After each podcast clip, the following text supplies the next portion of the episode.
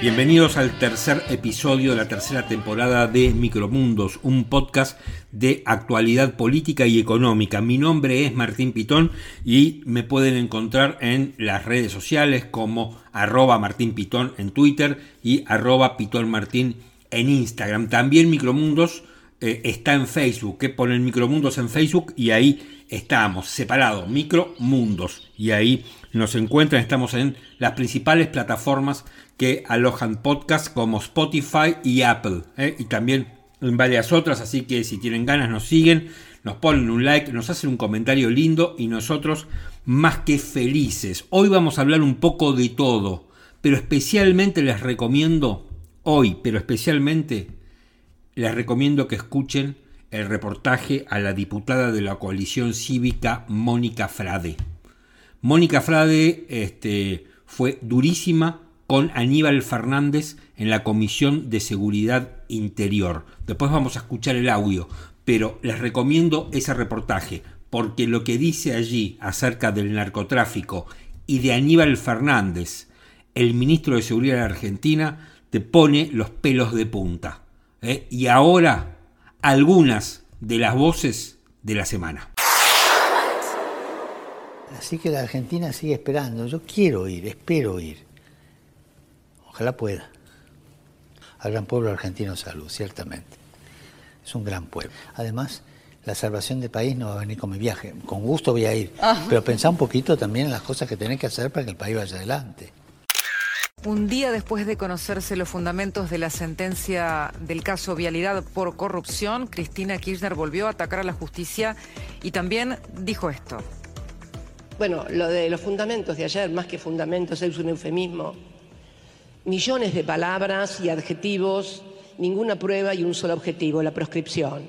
Creo que el que mejor lo definió fue el ministro del Interior, Guado de Pedro, cuando dijo han reemplazando al código electoral por el código penal. Esta es la verdad de la milanesa hoy en la República Argentina.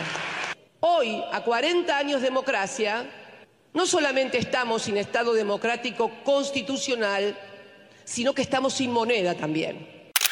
En primer término, he dispuesto el refuerzo de las fuerzas federales hasta alcanzar en esta etapa los 1.400 efectivos disponibles para la ciudad de Rosario. El ministro Aníbal Fernández estará mañana mismo en la ciudad poniendo en operaciones este refuerzo. En segundo lugar, he decidido que el ejército argentino, a través de su compañía de ingenieros, participe en la urbanización de barrios populares, acelerando tareas pendientes de ejecución y que son muy necesarias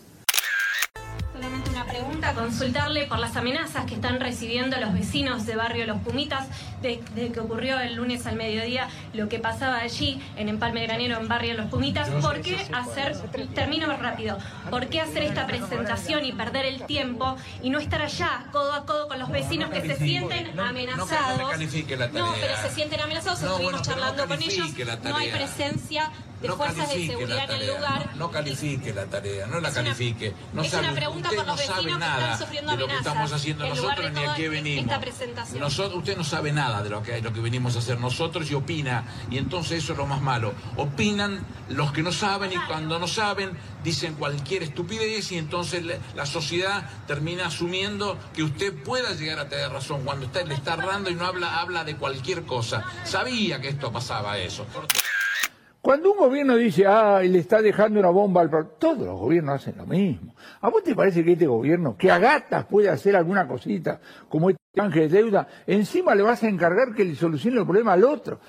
Pero no puede ser, pero no puede ser. Algunos personajes de la oposición creen que si a este gobierno se le arma un lío fenomenal, entonces se ponen a ajustar. No, entregan las llaves.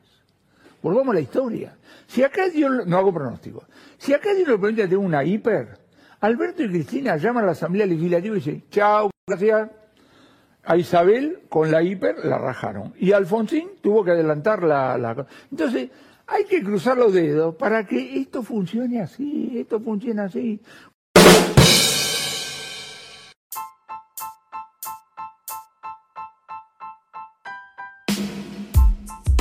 Escuchabas nuestro compilado semanal con, diría yo, este, los temas y las voces y las personas que al menos a mí me resultaron más interesantes o más relevantes desde el punto de vista informativo eh, y sobre las cuales me gustaría este, dar una opinión.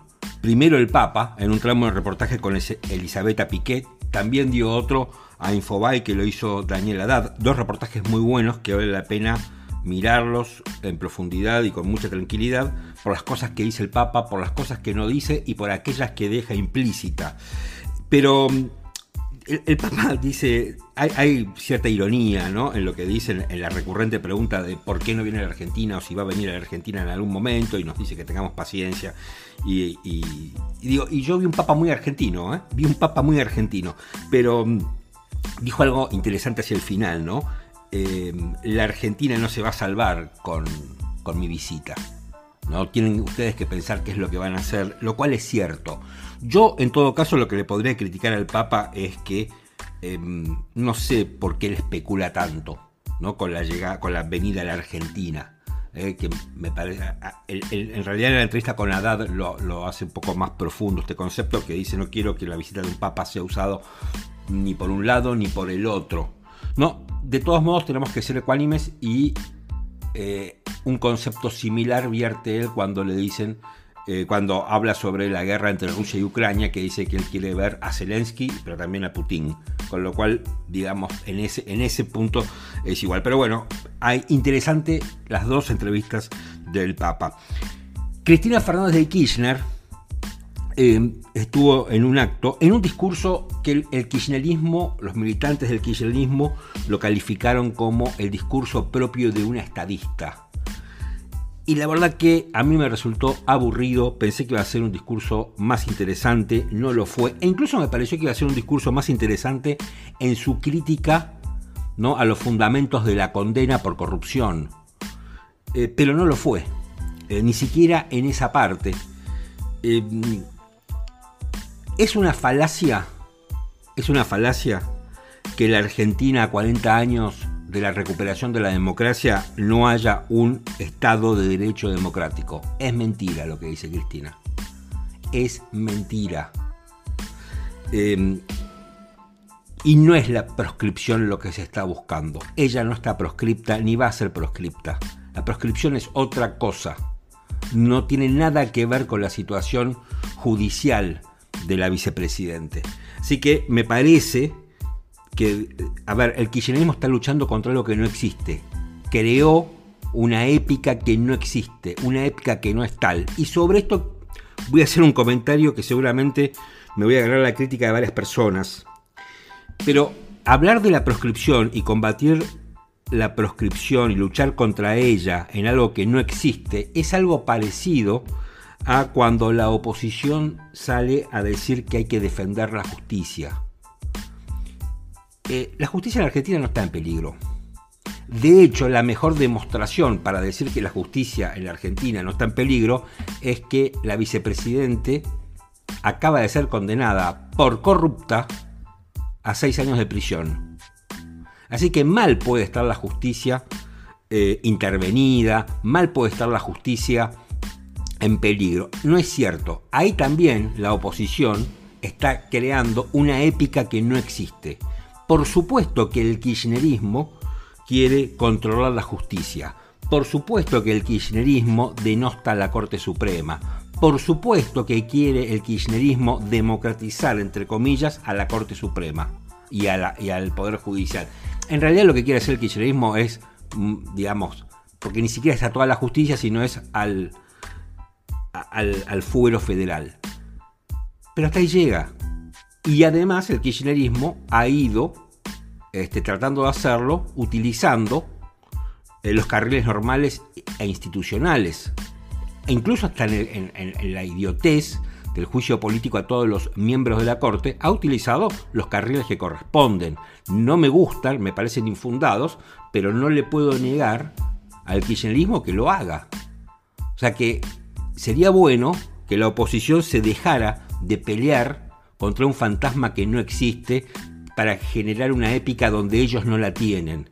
Y hay que decir algo más, me parece también a la hora de ser ecuánime. Si el kirchnerismo no ha avanzado sobre la justicia, ha sido por el papel de la oposición, porque en este caso hay que decir que la oposición ha estado muy bien en su rol institucional para defender la justicia. Pero, digo, no existe la proscripción y la justicia no está en peligro. Eh, bueno, Alberto Fernández. Alberto Fernández, el presidente, anunciando que mandaba más gendarmes a, Rosario y después que mandaba a la compañía de ingenieros del ejército a urbanizar barrios populares. Es un delirio. Es un delirio. La verdad que lo que está haciendo, ah, digamos, Alberto Fernández cada vez eh, aparece como más presidente de todo. ¿no? Es presidente el presidente. Realmente es alguien que eh, no genera ninguna expectativa. Por supuesto, digo, tiene más centralidad Cristina Fernández de Kirchner que el propio presidente. el presidente no genera nada. Está ahí. ¿no? Es una cosa que está ahí. Em, la verdad que su. digamos, todo el mundo se ha tomado a risa las dos medidas del presidente. Todo el mundo se lo ha tomado a risa porque es para tomárselo a risa. No hay no hay hasta ahora una, una verdadera estrategia para luchar contra el narcotráfico en la ciudad de Rosario. No existe. La verdad que no está. Eh, y después tenemos al inefable, al inefable Aníbal Fernández, peleándose con una periodista radial de Rosario en una conferencia de prensa completamente anodina, eh, un delirio también. Eh, bueno, ahí lo tenemos.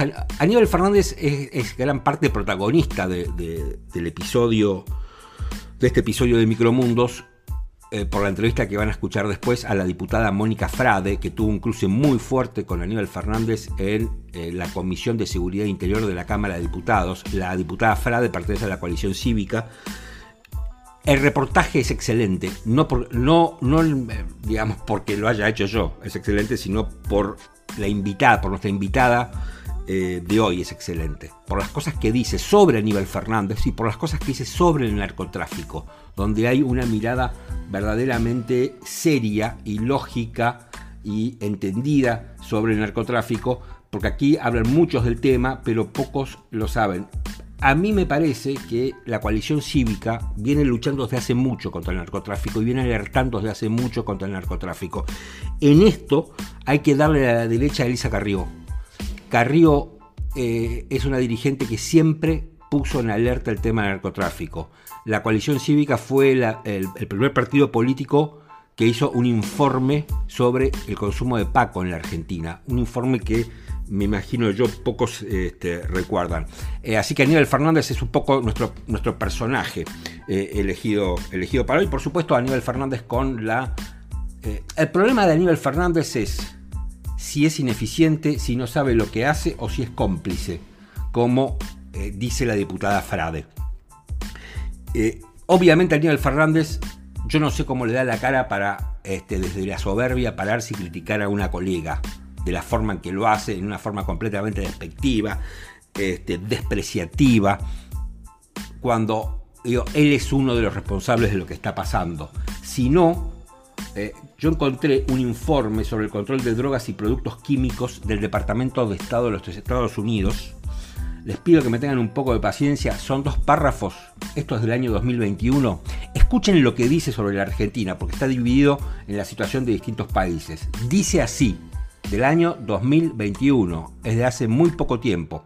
Dice, la Argentina es un gran productor de precursores químicos. ¿Se acuerdan de la efedrina y todo eso, la triple frontera? Bueno, seguimos. Y se encuentra relativamente cerca de las principales naciones productoras de cocaína, lo que aumenta el riesgo de desviación de productos químicos para usos ilícitos. Argentina ha promulgado medidas legislativas para frenar el uso ilícito de sustancias químicas, pero el consumo de drogas sintéticas, especialmente el éxtasis, aumentó en el país un 200% entre 2010 y 2017, según un estudio realizado por la Secretaría de Políticas Integradoras de Drogas de la Presidencia. La Argentina mantiene un enfoque en los precursores químicos utilizados en la producción de cocaína, pero ha ido cambiando su atención hacia los utilizados en la producción de metanfetaminas.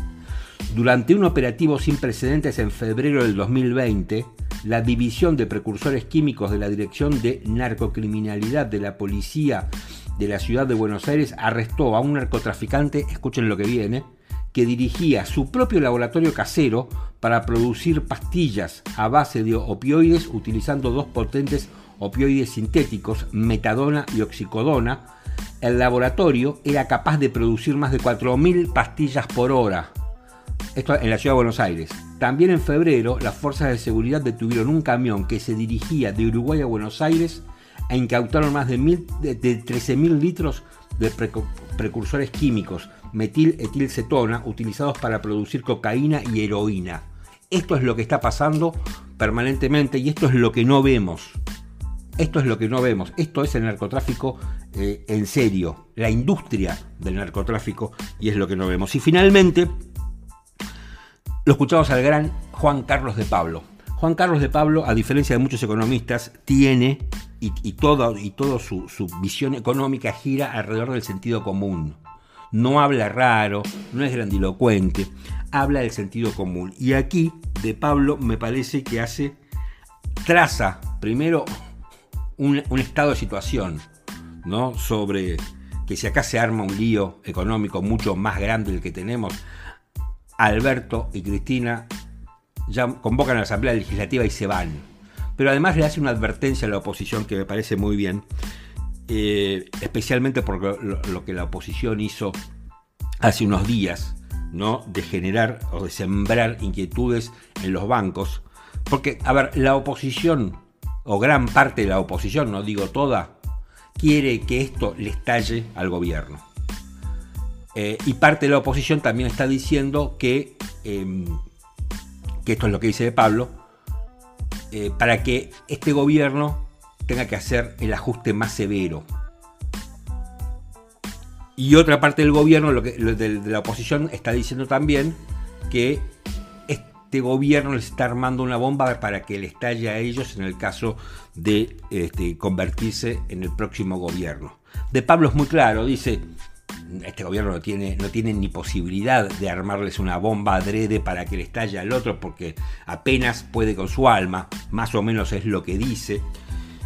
Eh, con lo cual lo que tenemos que dejar es que, es que todo quede, vaya de a poquito, ¿no? Y hace eh, esa, esa advertencia no hay tal bomba. a mí me parece que el gobierno, Sergio Massa básicamente, está haciendo todo lo posible para corrernos del abismo. ¿Lo hace de la mejor manera? No lo sé. Tal vez haya otras maneras mejores de hacerla.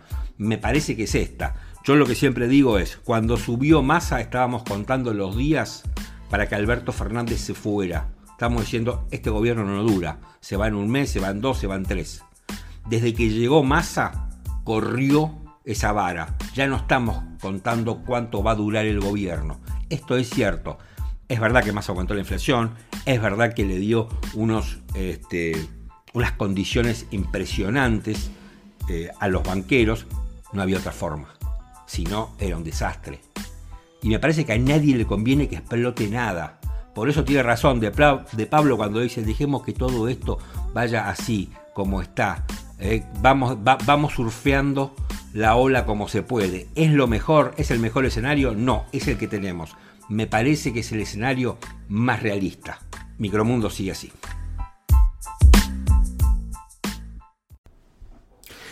Aníbal Fernández es el ministro de Seguridad de la Nación. Desde hace unos 15, 20 años, Fernández está prácticamente en todos los gobiernos, siempre vinculado con el tema seguridad. Ha protagonizado un montón de polémicas. Ahora está en el medio de todo lo que está sucediendo en torno a Rosario y los narcotraficantes. La semana pasada, Aníbal Fernández tuvo un entredicho con una periodista de Rosario, como lo escuchábamos en el compilado de la semana. También Aníbal Fernández estuvo en la Comisión de Seguridad Interior de la Cámara de Diputados. Allí, la diputada de la coalición cívica, Mónica Frade, le dijo los que muchos sospechan sobre Aníbal Fernández, pero poco se atreven a decirle en la cara. Escucha. Le voy a pedir una consideración que es de tipo general. Las preguntas concretas fueron esas, pero haciendo un relevamiento del historial de narcotráfico en la Argentina de los últimos 20 años, casualmente el tiempo que usted dice que empezó el problema, de los cuales usted ocupó cargos claves claves y lo sigue ocupando, repasando toda la tarea de la doctora Elisa Carrió y viendo las causas de narcotráfico y vinculados al sicariato, recurrentemente hay personas en esas causas que lo mencionan a usted. Y la verdad que me llama la atención y seguramente usted tiene alguna razón por la cual puede explicarnos, porque siendo usted en este momento el depositario de la información más sensible de este país, la verdad que yo no estoy tranquila. Eh, porque creo que usted es parte del problema. Así que me gustaría alguna consideración de por qué siempre triple crimen, Forza, crimen de Unicenter, usted siempre está mencionado sin hablar de alguna causa de Quilmes, alguna vieja que está cerrada, pero que usted también estuvo mencionado, salvo que pensemos que hay una conspiración nacional para eso. Gracias. Es muy fuerte lo que acabamos de, escuchar. Me extraña que este audio no se haya convertido en viral, porque yo no recuerdo que otra persona, de la, otro dirigente de la oposición haya sido tan contundente y tan duro con Aníbal Fernández como fue la diputada Mónica Frade. Eh, Aníbal Fernández es cómplice de los narcotraficantes o sencillamente peca por omisión, peca por no saber, peca porque es ineficiente. esta me parece que es una de las preguntas que hay que contestar, porque da la impresión que hemos puesto, o que Alberto Fernández, el presidente, ha puesto al lobo a cuidar el gallinero, si fuera así. Mónica Frade es nuestra invitada especial de este episodio de Micromundos. Me pareció fuerte lo que le dijiste a Aníbal Fernández, siendo que es una persona que casi nunca acepta una crítica. Bueno, eh, para que se entienda un poco mejor, eh, lo conozco hace 40 años a nivel Fernández, eh, somos de la misma ciudad, de Quilmes, del conurbano bonaerense, y conozco mucho de su historia política, entonces quizá eso me, me haya dado cierta ventaja y quizá haya estado un poco tenso justamente porque él sabe que conozco toda su actividad. Eh, no fue un cruce para mí, este, fue un monólogo en el que realmente hice una descripción de lo objetivo.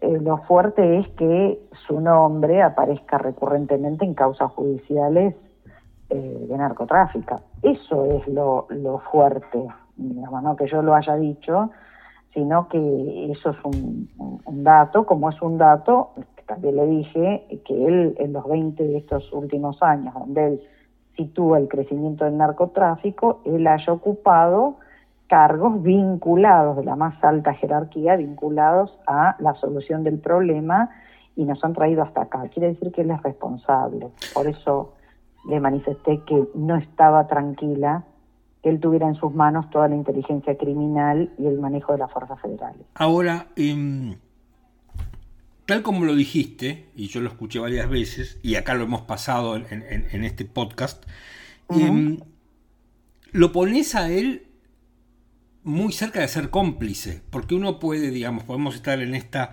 en, esta situación por porque la persona no es idónea para hacer lo que hace, y entonces también estaríamos... pero vos, vos directamente lo pones como un cómplice del narcotráfico. Esa es la impresión que tengo. mi respuesta es sí. Eh, por esto que acabo de decir. Em, cuando el narcotráfico avanza, y él en el año 2015 en un reportaje dice, quédense tranquilos, este es un país de tránsito, ya hemos combatido el narcotráfico, eh, en este país no hay ningún problema con eso, año 2015. Y ocho años después estamos como estamos y lo tenemos a él diciendo que han vencido y sí es cómplice, claro que es cómplice. Mira, hay, un, hay una, me parece que hay una ecuación muy sencilla para que todo el mundo entienda. Rosario es una ciudad pequeña. Es una ciudad pequeña. La droga entra y la droga sale. Bueno, si él es depositario de las fuerzas federales, es muy fácil hacer anillos en la ciudad de Rosario e impedir que entre y salga la droga. Es muy fácil. y es muy fácil avanzar en cuáles son los sectores, tanto de la política como del, Poder Judicial y de las fuerzas de seguridad que están involucradas en estos temas. Entonces, cuando no se avanza y se empeora, yo legítimamente tengo derecho a creer que él es cómplice o que está encubriendo este crecimiento, por acción o por omisión, pero que lo está encubriendo, lo está encubriendo.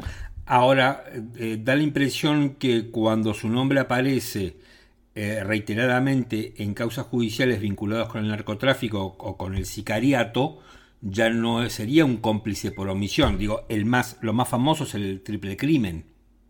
Bueno, lo que pasa, lo que pasa, Martín, es que él, que en algún momento lo susurró, que él no estuvo citado en ninguna causa, eh, efectivamente, él no está citado. Mira, yo cuando le cierro con la causa de Quilmes, en la causa de Quilmes estaba involucrada la desaparición de una persona que había sido investida y muerta por quien en ese momento era el intendente de Quilmes, Sergio Villordo, que era su ex chofer y su mano derecha.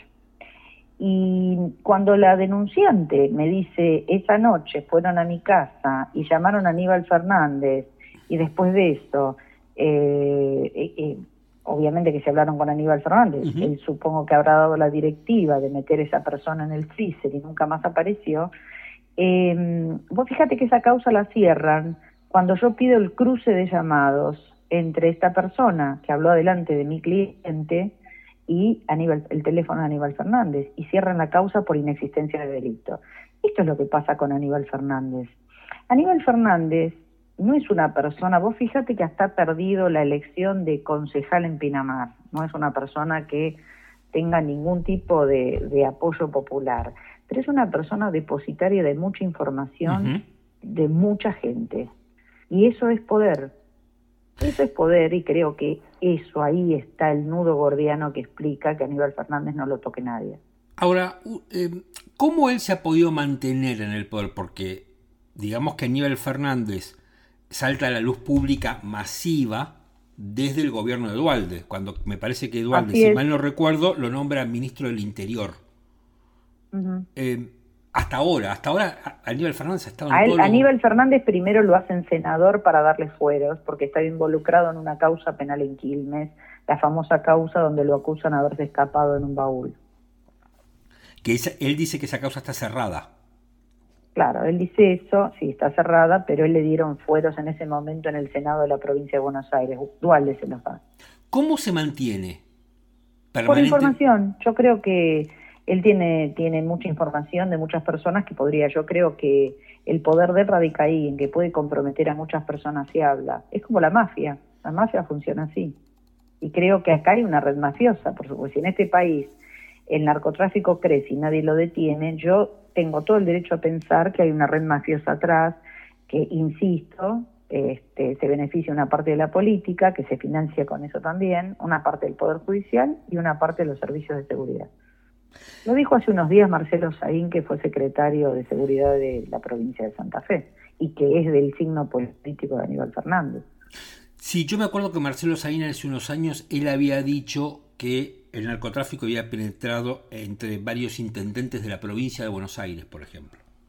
Sí, es cierto, es cierto. Nosotros tenemos en este momento eh, problemas muy serios en zonas del noroeste de la provincia de Buenos Aires, San Martín, Moreno, Pergamino, eh, también existen Entre Ríos, en Chaco, Formosa, es decir, es un fenómeno que olvidémonos que si no lo controlan eh, no vaya creciendo, porque el dinero que tienen y, y el, el modo en que lavan el dinero, porque eso también se lo hice notar. Ahora nosotros tenemos una unidad de información financiera eh, que hoy no está cumpliendo con, con, su función, pero que tiene todas las herramientas antilavados habidas y por haber. Y sin embargo, este Rosario, cuando uno va a Rosario y ve la cantidad de edificios nuevos que siguen construyendo, y bueno, que vayan a ver quién los construye y con qué dinero los construye. No es tan difícil, Martín. Eh, para eso se necesita un plan integral sostenido en el tiempo con gente honesta que no esté siendo beneficiada por el dinero del narcotráfico. Ahora, yo, me acuerdo, me acuerdo que, eh, corregime, corregime los años, no me acuerdo si fue en el 2003 o 2005, la coalición cívica presentó como el primer informe sobre el Paco en la Argentina. Así es, 2008. Ah, 2008, bueno. Y a, partir, y a partir de ahí, yo me acuerdo que lo, leí ese informe, y, y, un poco la conclusión del informe era la Argentina dejó de ser un país de tránsito. porque... Mira vos, vos me estás hablando de 2008 y yo presenté el día que Aníbal Fernández hizo presente en el Congreso, yo dos horas antes había presentado un informe completo de los últimos 20 años de actividad contra el narcotráfico de la doctora Carrió y de la coalición cívica. Eh, lo dejé en esta comisión y lo dejé en la comisión de narcotráfico, que también hay una comisión eh, en el Congreso para esos temas. Y, la verdad es que cuando vos haces el recuento, eh, que ella, solamente la doctora Carrió podía ver el fenómeno. Entonces, acá hay un enorme, una enorme complicidad, de, no digo solamente del oficialismo, sino de gran parte de la, de la política argentina. Y esto, si nosotros negamos eso o no lo decimos con toda claridad, no estamos contribuyendo eh, a, la, solución del problema.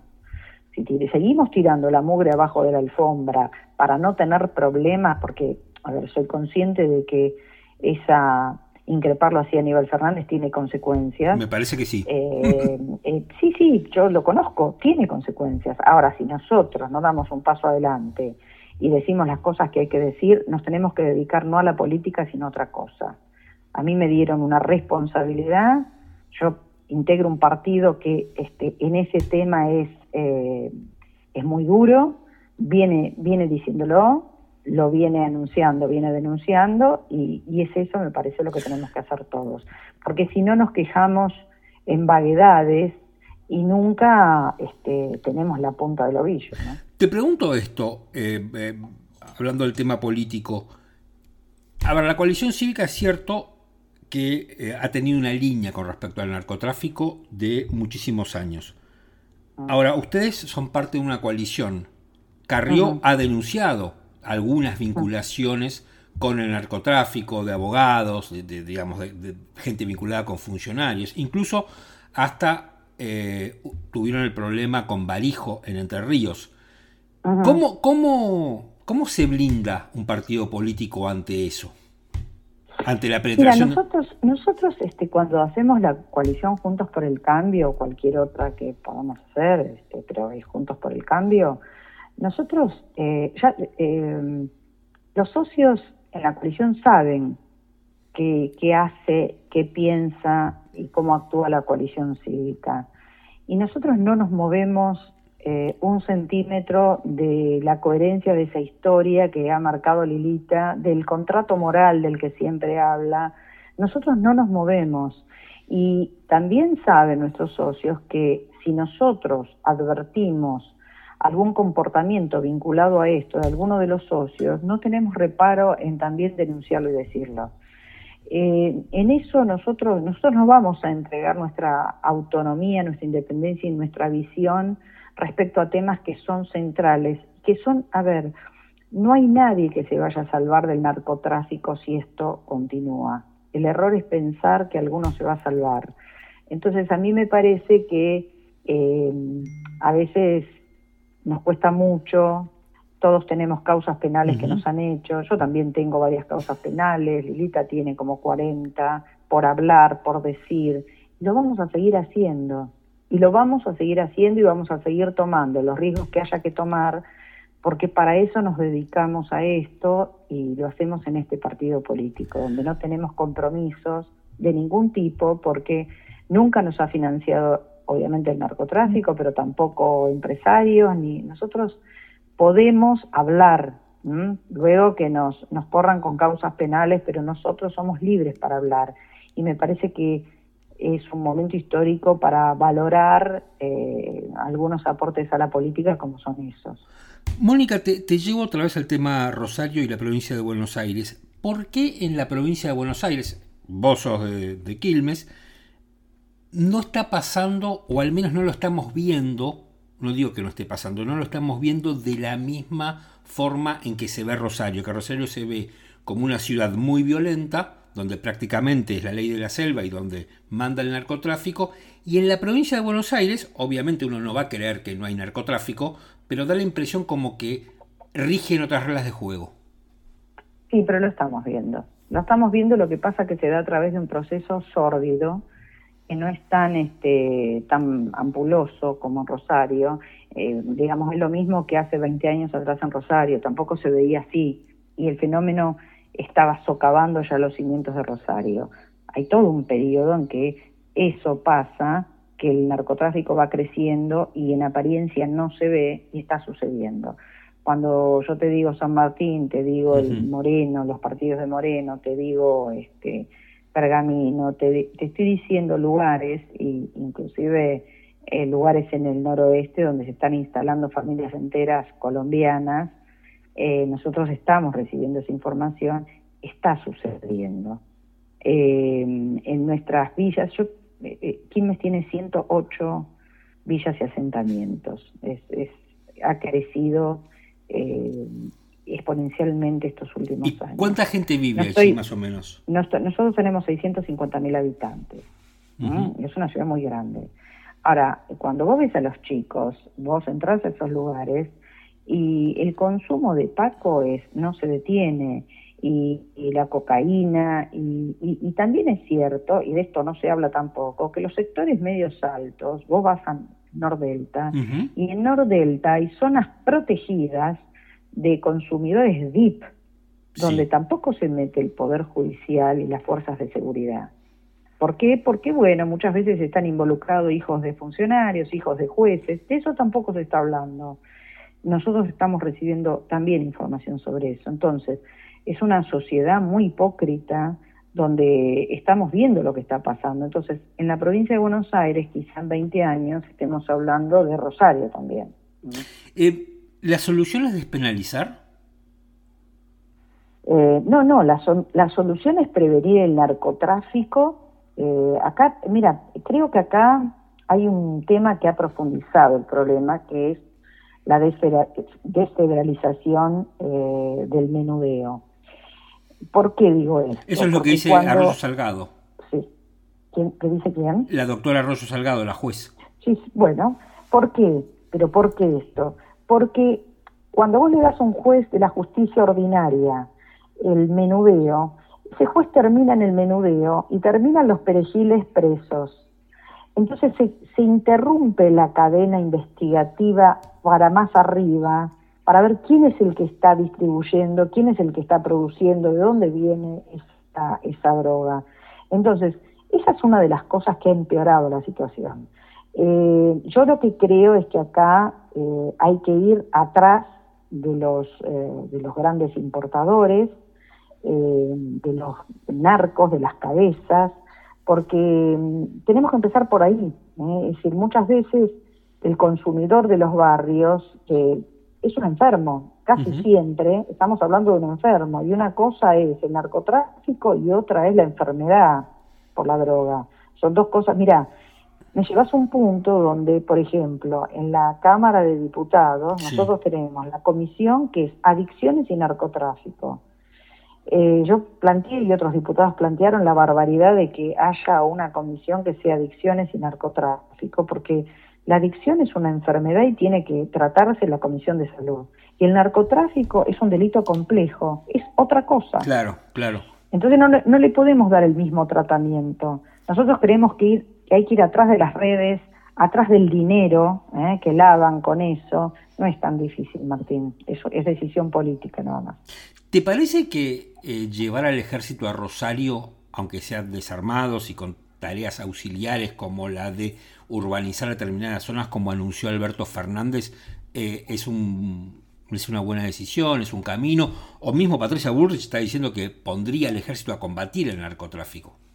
No, no, para mí es un desastre eso. Para es un desastre. Primero que eh, las Fuerzas Armadas no están preparadas para eso, no tienen por misión esa. Eh, en, el marco de las normas no tienen esa función. Segundo, no, me parece que hay, el otro día la ex intendente de Rosario, Mónica Fein, lo dijo claramente, nosotros tenemos buenos ingenieros y constructores, no necesitamos que los militares vengan a urbanizar. estamos desvirtuando el sentido, la misión de cada una de las fuerzas y el rol de cada una de las fuerzas y nosotros no podemos descartar que eh, si mandan a los militares a Rosario no hagan este, inteligencia interior, que es lo que tienen prohibido hacer. Así que no, no, no estamos de acuerdo con eso.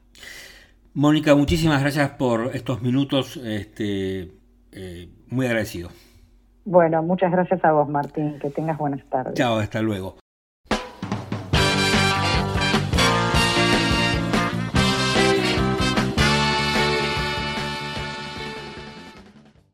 Y llegamos al final de este episodio de Contrapunto. Espero que les guste, que se suscriban, que nos den un like, que nos recomienden. A nosotros nos encanta hacerlo eh, y espero que ustedes estén siempre del otro lado. Nos reencontramos en cualquier momento. Mi nombre es Martín Pitón. Nos este, siguen en cualquiera de las plataformas que alojan podcast. Yo estoy en Twitter en arroba Martín y en Instagram en arroba Pitón Martín. Chao, gracias y hasta cualquier momento.